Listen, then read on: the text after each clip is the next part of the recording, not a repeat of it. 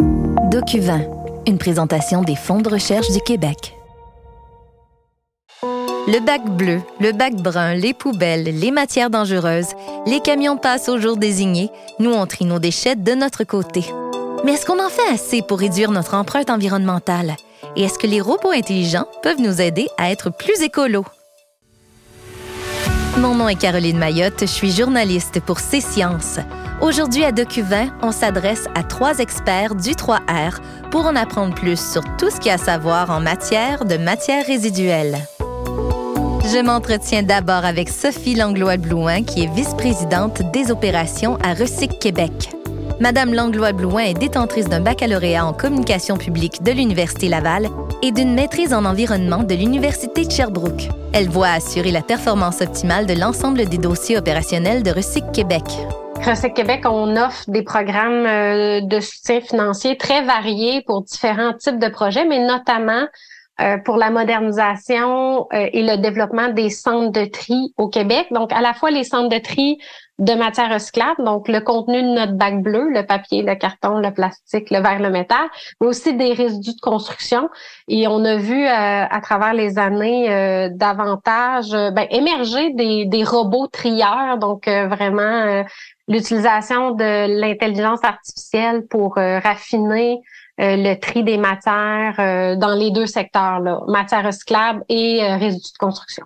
Par contre, il y a des limites à la fois à la technologie et le tri dans un centre de tri parce que le, le, le procédé va très vite, hein, les matières défilent très rapidement et on le sait, l'humain a sa place en amont de, de, de, la chaîne de récupération et de tri. Euh, en faisant des choix de consommation, mais aussi en triant bien ces matières. Donc, euh, quand je parle de choix de consommation, le plus qu'on peut acheter en vrac, acheter euh, des emballages qui, par exemple, ne sont pas composés de plus qu'une matière, ben on, on facilite la vie du reste de la chaîne parce que c'est beaucoup plus facile pour un équipement ou un humain de de le capter. Ce type d'approche s'inscrit exactement dans le modèle économique visé par Recyc Québec, soit l'économie circulaire. On optimise l'utilisation des ressources à chaque étape du cycle de vie d'un bien ou d'un service pour générer le moins de rejets et de gaspillage possible. Il y a différentes stratégies qui nous permettent de faire de l'économie circulaire. Le recyclage, ça en fait partie. L'éco-conception aussi.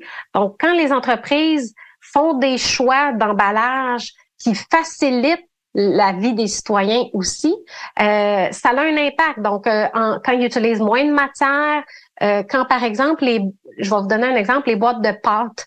Des fois, il y a des, il y a des petites fenêtres de plastique. Cette fenêtre-là, elle, complexifie la chaîne de récupération, de tri, de recyclage. Donc, elle peut être complètement enlevée ça a un impact positif pour le reste. Donc, euh, ça, c'est deux stratégies, l'éco-conception, le recyclage, qui font partie de l'économie circulaire.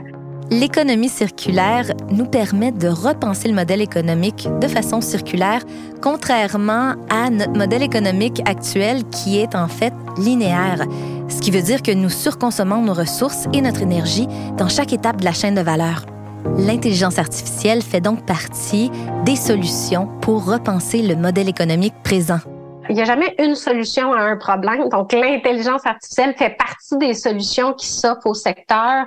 Euh, on le sait, l'automatisation, ça peut être un, un, levier pour optimiser les processus en entreprise, euh, dans les installations de récupération, de tri, de recyclage. Donc, c'est sûr que ça peut avoir un grand effet de levier. Puis, optimiser les processus aussi en entreprise. Euh, Recette Québec, on s'intéresse beaucoup à la lutte au gaspillage alimentaire et on on pense aussi que là, il y a des créneaux aussi en entreprise euh, euh, qui produisent, qui transforment les aliments, le commerce de détail aussi. L'intelligence artificielle peut certainement avoir des applications pour planifier la demande, donc produire en fonction d'une demande planifié et non de au cas par cas ou au jour le jour. Donc, euh, il, y a, il y a des multitudes d'applications pour des technologies d'intelligence euh, artificielle. Et on l'envie parfois, cette intelligence artificielle, avec sa grande capacité à trier les matières euh, résiduelles. J'ai des fois l'impression que j'aurais besoin d'un cours universitaire pour être capable de mettre les bons éléments dans les bons bacs. J'imagine que, que je suis pas la seule à penser ça. On le sait, à la maison, les gens, on, a des matières, des contenants, des emballages à trier ou d'autres types de produits qu'on a dans notre maison. Euh, J'invite les gens à consulter l'application mobile Savaou qui est rendue disponible par Recyc Québec. C'est une application mobile où c'est disponible dans notre site Internet. Si les gens doutent et se questionnent sur quoi faire avec une matière, c'est vraiment la ressource à consulter.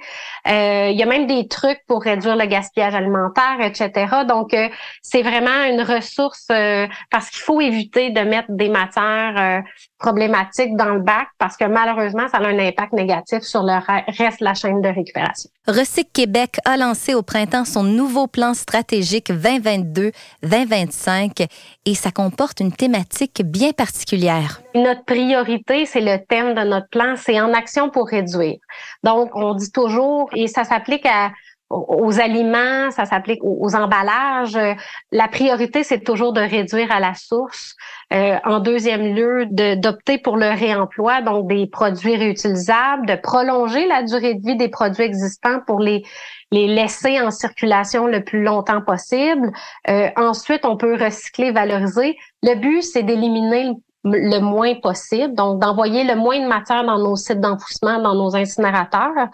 Mais on veut vraiment, avec ce plan-là, euh, ramener, euh, je vous dirais, la priorité, la primauté, de la rappeler finalement la, la primauté de la réduction à la source. Euh, on sait qu'on consomme beaucoup de matière. sur un point de vue individuel, les entreprises, l'extraction de ressources au Québec. donc, on souhaite avoir un effet de levier sur les modes de production et de consommation également. Donc, ça l'implique aussi euh, utiliser moins de ressources, faire des bons choix, puis maximiser la durée de vie des produits notamment. Ce qui nous amène vers une toute nouvelle réflexion en rapport à la durée de vie des matériaux. Où vont-ils euh, lorsqu'ils ne sont plus recyclables? Et pour répondre à toutes mes questions, je me suis adressée à un expert en vidange et non, je ne parle pas de Timé dans la petite vie, mais bien de monsieur Marc Olivier, qui est chimiste spécialisé en environnement et en gestion des matières dangereuses. Il est auteur et co-auteur de plusieurs monographies portant sur la chimie de l'environnement, la gestion des matières dangereuses, la gestion des matières résiduelles, ainsi que d'une centaine d'articles dans les revues scientifiques et les revues professionnelles. Il va nous en dire un peu plus sur le pourquoi et le comment les matières résiduelles peuvent être nocives et dangereuses pour l'environnement. D'abord, elles le sont de deux façons. Elles le sont d'une façon réelle, euh, technique, comme on dirait au niveau d'une contamination de milieu. Il y a certains types de contamination du milieu qui sont possibles. Puis quand on parle de contamination du milieu, après ça, on va dire, oh, il pourrait y avoir alors des impacts sur la biodiversité à certains endroits dans ces milieux-là. Mais ça, c'est comme si c'est du ressort de l'écotoxicologie. C'est un axe. L'autre axe qui est beaucoup plus près du développement durable, c'est parce qu'on est en surconsommation de ressources naturelles, ressources naturelles qui sont en épuisement. Et là, il faut qu'on revoie nos modes de consommation si on veut essayer de lever le pied un peu là, sur euh, notre empreinte euh, écologique qu'on laisse sur Terre. Fait que prenons le premier bloc. Dans le premier bloc, on va regarder des contaminants qui vont être associés euh, aux matières résiduelles, aux matières résiduelles que l'on enfouit. Ben, quand on enfouit des matières, elles vont quand même continuer à se transformer. Certaines matières se transforment très rapidement, d'autres très lentement. Vous enterrez du plastique. Combien de fois on m'a demandé, oui, mais Marc, on met du plastique dans un set d'enfouissement. Ça va prendre combien de temps pour se dégrader? On ne le sait absolument pas, mais c'est à de l'ordre de plusieurs centaines d'années les plastiques que l'on va enterrer dans un set d'enfouissement. Mais ils ne me dérangent pas parce que eux, ils se désagrègent et se transforment tellement lentement que la contribution qu'ils vont apporter est très lente, très diffuse. Ça, ça me dérange pas. Mais il y a d'autres matériaux que l'on enterre qui, eux, vont se dégrader rapidement, qui vont avoir une forte contribution. Soit une contribution pour aller contaminer des eaux souterraines, soit une contribution pour contaminer l'atmosphère. Depuis 2009, il n'est plus autorisé d'aller porter des ordures dans un lieu d'enfouissement. On a changé notre façon d'aménager ces lieux-là et on va brûler, à tout le moins, à minimum, on va brûler le biogaz pour essayer de contrôler l'impact comme gaz à effet de serre. Puis si on en a beaucoup de biogaz, on peut même utiliser l'énergie qui est libérée lors du brûlage. Puis, je sais pas, moi, euh, chauffer des serres, ou bien donc faire tourner des euh, dynamos pour produire de l'électricité, ou bien donc le purifier pour faire du gaz naturel artificiel. Ici, on comprend bien, on est capable de conceptualiser, visualiser qu'on est à la fin de la chaîne de gestion des matières résiduelles, mais on parlait un peu plus tôt du modèle d'économie circulaire et donc de faire du travail en amont pour pas arriver nécessairement à ce point-là. Il y a du travail à faire un petit peu plus tôt, non?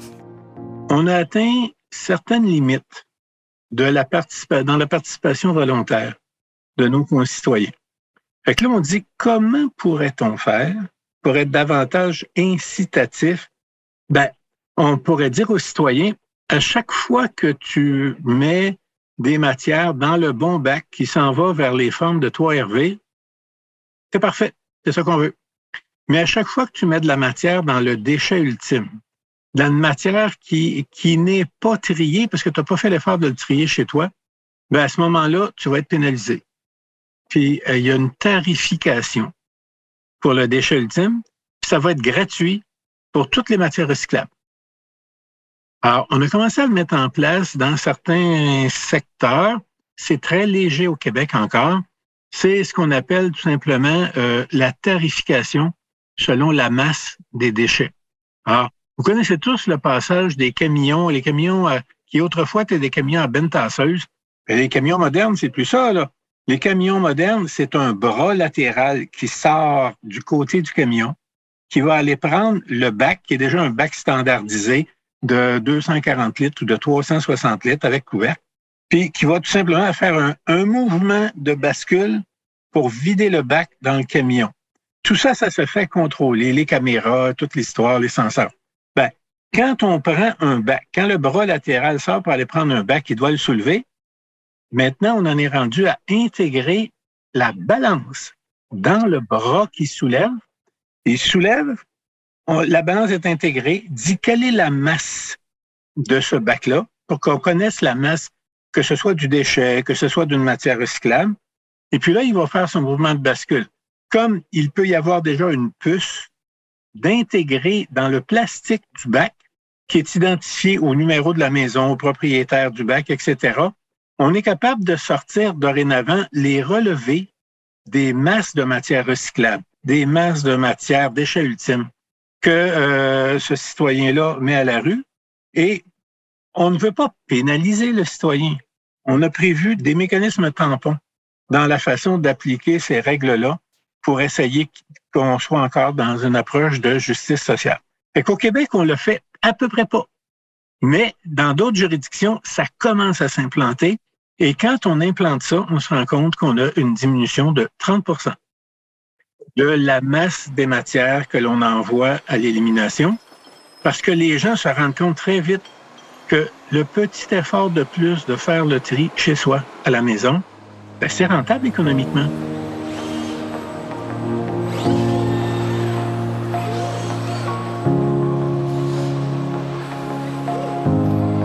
Cette technologie de bac intelligent, ou plutôt de bac muni d'une puce intelligente et d'une balance sur le bras mécanique, est à l'essai dans plusieurs municipalités et les statistiques, comme le mentionnait M. Olivier, sont de bon augure. Mais ça ne s'arrête pas là pour la contribution de l'intelligence artificielle et la gestion des matières résiduelles. Au Québec, on a la chance d'être des pionniers dans le développement de robots munis d'IA pour faire le tri des matières. On peut penser notamment à Waste Robotics, une entreprise de Trois-Rivières qui développe des logiciels de haut niveau pour permettre la reconnaissance et l'extraction efficace des matériaux. Catherine Diamond, directrice marketing à Waste Robotics, nous parle de la mission de l'entreprise. Euh, pour nous, c'est très simple, c'est changer le monde un robot à la fois. c'est ce qu'on se répète souvent euh, dans nos meetings de groupe. Mais euh, nous, ce qu'on fait, c'est qu'on développe l'intelligence artificielle. Euh, et on achète les robots. Ce qu'on fait à notre usine, par exemple, à Trois-Rivières, c'est qu'on va assembler euh, les robots, mettre l'intelligence artificielle dessus, parce qu'en fait, les robots sont niaiseux. L'intelligence artificielle, c'est vraiment le cerveau moteur qui va guider euh, le corps, qui est le robot, à faire les prises. Ces robots niaiseux, qui ne sont pas si niaiseux que ça puisque dotés d'une intelligence artificielle, ont plusieurs applications différentes, soit pour le recyclage, donc pour tout ce qui est tri de papier ou de carton, ou le tri des matériaux de construction et de démolition. Il y a également le tri en sac qui est utilisé par plusieurs municipalités, particulièrement en France, où les citoyens mettent leurs déchets dans plusieurs sacs, mais ces sacs vont dans un seul bac. Donc un sac bleu pour les matières recyclées, le sac brun pour les organiques, et c'est le centre de tri avec les robots de Waste Robotics qui vont séparer les sacs de couleurs et le taux de recyclage est au-dessus de 98 Et ne nous complexons pas que ces robots intelligents soient meilleurs à la tâche du tri. Il y a plutôt de quoi s'en réjouir. Absolument, c'est ça, au niveau détection des matériaux, au niveau de tri, la pureté va être vraiment mieux. Donc, on trie plus. Euh, il y en a moins qui s'en va en enfouissement. Euh, aussi, au niveau des, des, des métiers, il y a personne qui a du plaisir à aller, dans un centre de tri. Il y a même des pays qui commencent à bannir euh, l'utilisation de, de, travailleurs dans des centres de tri parce que les conditions sont vraiment défavorables. Euh, donc, vraiment, la technologie vient répondre à ce besoin-là. Puis les robots peuvent travailler 24-7. Donc, on peut euh, faire tourner le centre de tri 24-7 donc, une capacité à travailler 24-7 et les robots trient en moyenne 6 tonnes à l'heure et peuvent lever jusqu'à 25 kg. Mais quelle est donc cette fabuleuse technologie? La technologie du robot euh, dans le tri, bon, il y a les, les, les les, euh, les trieuses optiques qui sont là depuis 20 ans. Euh, trieuse optique, parenthèse, c'est euh, c'est une espèce de technologie de, de, de, vision qui va soit envoyer vers le haut ou vers le bas les types de, de plastique différents. Euh, trieuse optique peut trier deux types de plastique ou de, de papier ou de déchets différents. Tandis que le robot, lui, euh, il peut en faire 7, 8, 9, 10, peu importe. La technologie du bras de robot est vraiment euh, récente. On est au tout début, là, c'est vraiment un marché de early adopters. Souvent, ce qu'on va faire, c'est qu'on va se placer euh, au tri de qualité à la fin. Euh, pour s'assurer que la treuse optique, euh, les, parce qu'il y a un taux de pourcentage d'erreur, on va aller corriger ça à la fin. Ça peut être un pré-tri au début, mais nous, vraiment, ce qu'on se spécialise plus puis qu'on essaie de développer, qu'on est pas mal les seuls au monde à faire, c'est le tri des matériaux lourds, comme tout ce qui est construction, démolition. On peut soulever jusqu'à peut-être 45 livres. Euh, par prise. C'est quand même assez incroyable. Puis ça, il y a personne vraiment qui fait ça. Waste Robotics accumule effectivement les prix et les mentions d'innovation depuis 2018. Leurs robots sont capables de reconnaître des centaines de matériaux différents. Ils peuvent entre autres déterminer avec précision la qualité du bois, les différences entre plusieurs agrégats de plastique. Alors, faisons donc un tour d'horizon, voir l'arrivée et la sortie des matériaux résiduels à l'usine.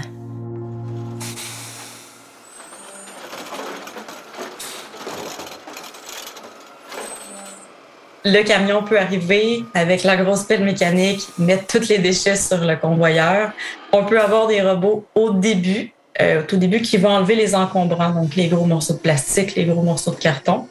Ensuite, ça continue, euh, tout dépendant comment le centre de tri est fait, euh, ça peut s'en aller dans un processus euh, de, de, de, crushing, screening, fait que ça va vraiment broyer les matériaux pour qu'ils soient moins gros, par exemple, à récupérer. Sinon, ça peut s'en aller vers la trieuse optique. ça peut s'en aller aussi sur une ligne de tri robotisée. Donc, il peut avoir, nous, on peut mettre, par exemple, jusqu'à six robots sur la même ligne de tri avec un seul scanner. Euh, donc, les robots peuvent se mettre à trier.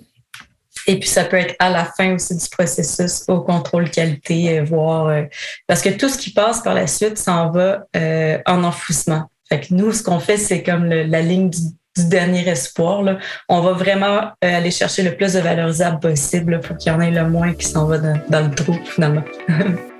À la lumière de toutes ces informations, chose certaine, la réflexion environnementale est tout à fait d'actualité et les solutions abondent.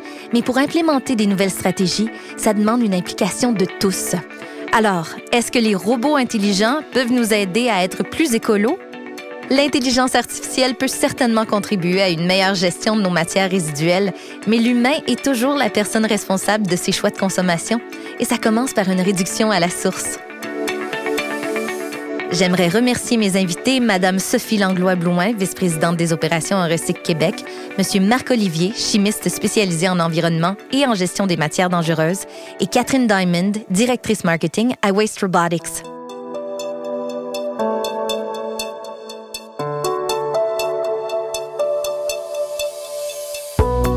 C'est tout pour l'émission d'aujourd'hui. J'étais ravie de passer ce 20 minutes documentaire en votre compagnie. On se donne rendez-vous à un prochain DocuVin où on explorera d'autres facettes de l'intelligence artificielle et de l'actualité.